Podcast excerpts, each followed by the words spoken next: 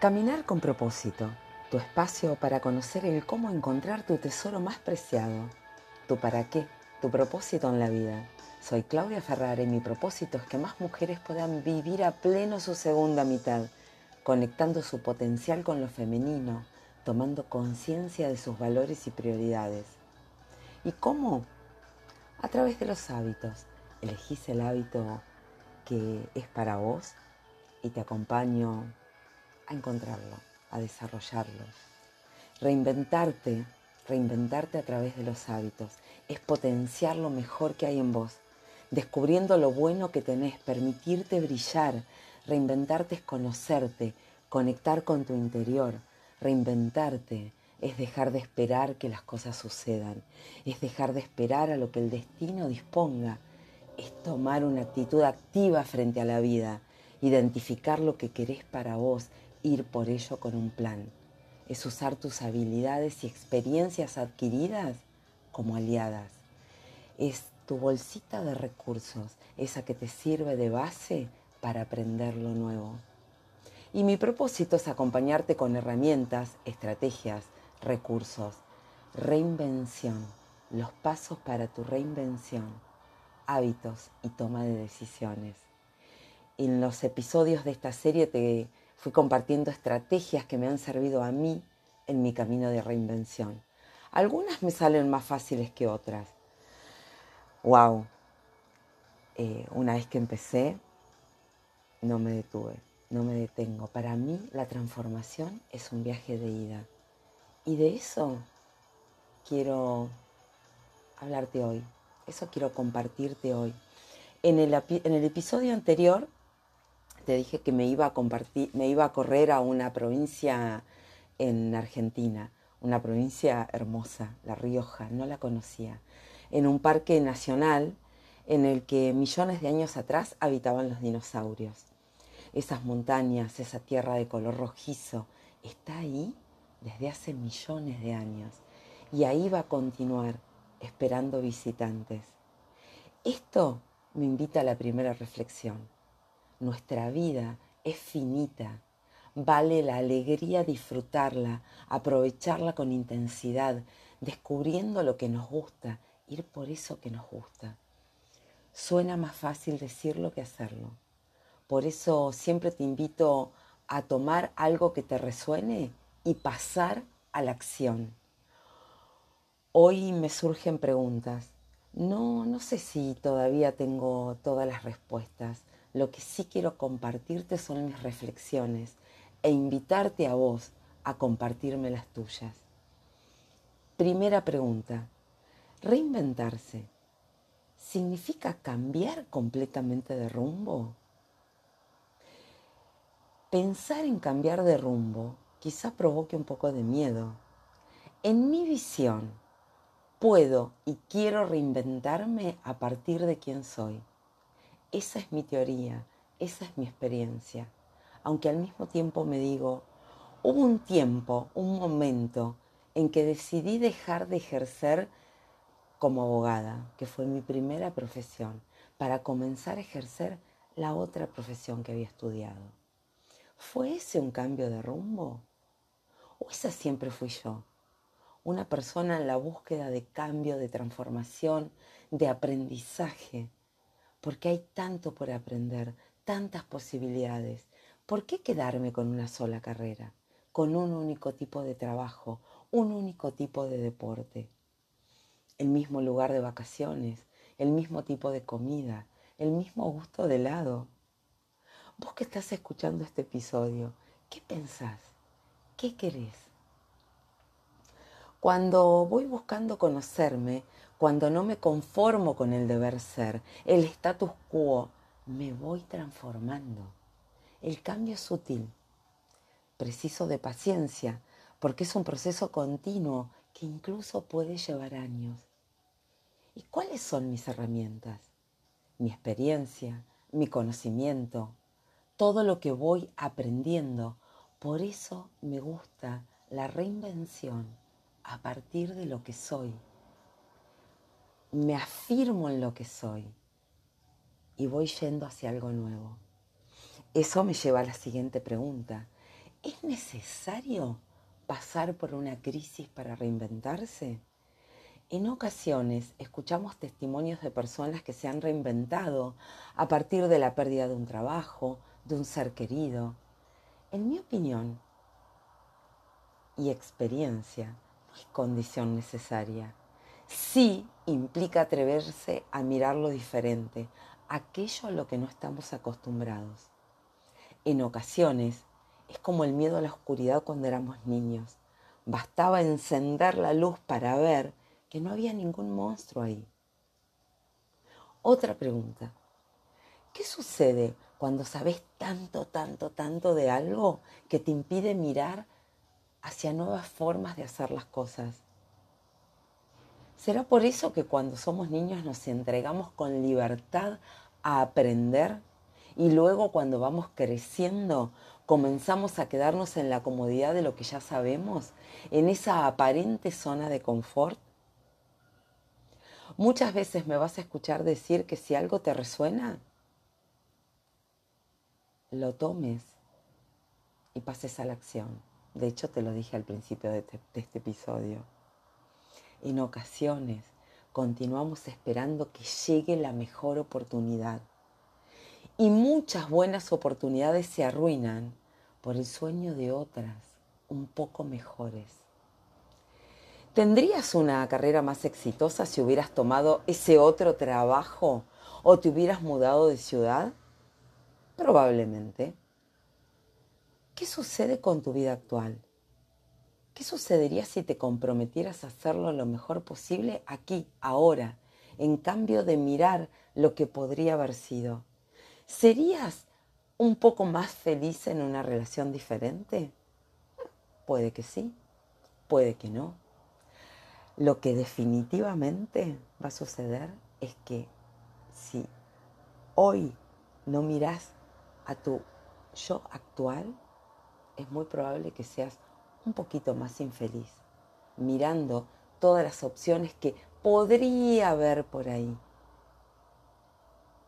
La forma segura de terminar peor es angustiarse por las opciones no elegidas y no aprovechar al máximo la que se seleccionó cada minuto que pasás anhelando tu vida no vivida es un momento que no podés invertir en la que realmente tenés. Las elecciones son importantes y también tu nivel de compromiso. Ese añorar lo que nunca jamás sucedió, como dice la canción de Sabina. ¡Wow! Otra pregunta. ¿Es necesario que, mi reinvención sea algo rimbombante? Algunas personas sufren por el paso del tiempo, por cumplir un año más, por ser más 50, por ser más 60, y se anclan en que el tiempo pasado fue mejor, que podían hacer cosas, eh, otras cosas, o que sentían una libertad que hoy no sienten. ¿Es tan real? ¿O es que tendemos a romantizar otras épocas? ¿Es necesario que la reinvención sea algo rimbombante? Cuando empezás a ver en las redes sociales que a tal o cual le pasó tal cosa, ¿es necesario? ¿Qué te parece si la reinvención comienza por valorar esas posibilidades que tenés ahora? Ese identificar todo eso que te está pasando por adelante y te lo estás perdiendo. En el episodio de hoy, las estrategias vienen en forma de preguntas, todas esas preguntas que ya te hice. Y en repasar un poquito los enemigos habituales del cambio, el miedo. El miedo es una emoción adaptativa que cumple una función, que es protegernos. Es como que viene y nos dice, cuidado, esto puede salir mal, es una emoción primitiva, muy primitiva. Sin esta emoción de preservación, podríamos estar tirándonos a un montón de piletas sin agua o sin mirar si tiene un poquito. Ahora, en exceso, nos puede inhibir y nos, nos impide transformarnos. El pesimismo o negatividad, el pesimismo que sentimos con respecto a la vejez, por ejemplo, influye negativamente en nuestra capacidad para planear cada etapa de nuestra vida. Es inevitable el paso del tiempo. Al centrarnos en los aspectos negativos de cumplir años, pasamos por alto un montón de aspectos positivos, aspectos positivos. Eso que, ¿qué van a pensar? ¿Para qué lo voy a hacer ahora? ¿Y si sale mal? ¿Y si sale bien? Puede ser este pesimismo una forma de enmascarar el miedo. Perfeccionismo cuando intentamos hacer todo tan, tan, tan, tan perfecto, porque yo soy muy perfeccionista, nos decimos. Entonces, si no es perfecto, prefiero no hacerlo. ¿Será que sos perfeccionista o será que tenés miedo? O esa necesidad de certeza, esa necesidad de saber lo que va a suceder y nunca hacer nada, porque nunca sé lo que va a suceder entonces terminamos no actuando. Y hoy voy a terminar con un cuento de Bucay, un cuento de Bucay, de Jorge Bucay, el, el portero del prostíbulo. ¿Qué título? No había en aquel pueblo un oficio peor visto y peor pagado que el de portero del prostíbulo. Pero ¿Qué otra cosa podía ser aquel hombre? De hecho, nunca había aprendido ni a leer ni a escribir. No tenía ninguna otra actividad ni oficio. En realidad, era el puesto que había tomado de su padre y su padre de su abuelo, y así había pasado por generaciones. Un día el viejo propietario del prostíbulo murió y un joven con inquietudes, creativo, emprendedor, se hizo cargo del prostíbulo. El joven decidió modernizar el negocio, modificó las habitaciones y después citó al personal para darles nuevas instrucciones. Al portero le dijo, a partir de hoy, usted, además de estar en la puerta, me va a preparar un informe semanal. Allí va a anotar la cantidad de parejas que entran cada día una de cada, a una de cada cinco les va a preguntar cómo fueron atendidas, qué corregirían del lugar y una vez por semana me presentará ese informe con los comentarios que usted crea convenientes. El hombre tembló. Nunca le había faltado predisposición para trabajar, pero me encantaría satisfacerle, señor, pero no sé leer ni escribir. ¡Ay! ¡Cuánto lo siento! Como usted comprenderá, yo no puedo pagar a otra persona para que haga esto, ni tampoco puedo esperar a que usted aprenda a escribir. Por lo tanto, pero Señor, usted no me puede despedir. He trabajado en esto toda la vida, al igual que mi padre y mi abuelo. El, el joven no lo dejó terminar. Mire, yo lo comprendo, pero no puedo hacer nada por usted. Lógicamente, le daremos una indemnización, una cantidad de dinero con la que usted pueda subsistir hasta que encuentre otro trabajo. Así que lo siento y que tenga suerte. Sin más, se dio media vuelta y se fue. El hombre sintió que el mundo se derrumbaba. Nunca había pensado que podía llegar a encontrarse en esa situación. Llegó a su casa desocupado por primera vez en su vida. ¿Qué podía hacer? Recordó que a veces en el prostíbulo, cuando se rompía una cama o se estropeaba la pata de algún armario, se las ingeniaba para hacer algún arreglo sencillo con un martillo y unos clavos. Pensó que esta podía ser una ocupación transitoria hasta que alguien le ofreciera un empleo.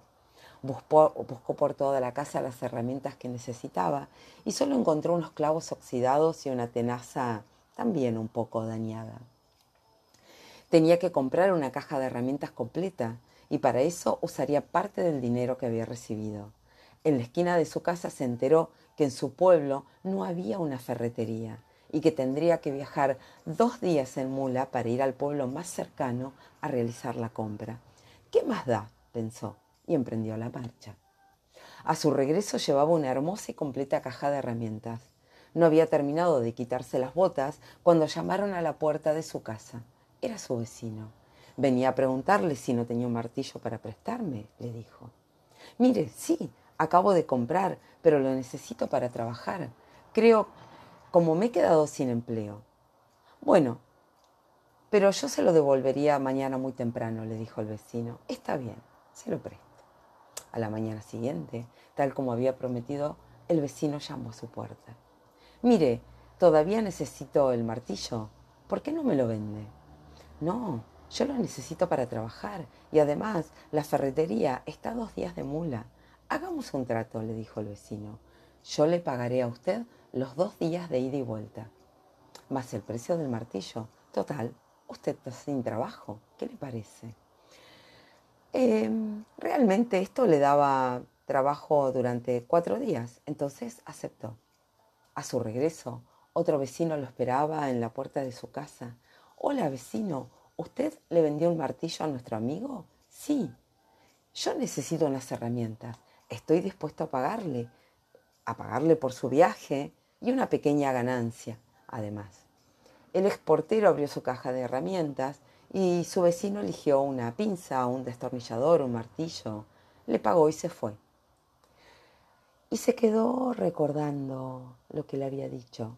No todos disponemos de cuatro días para hacer nuestra compra.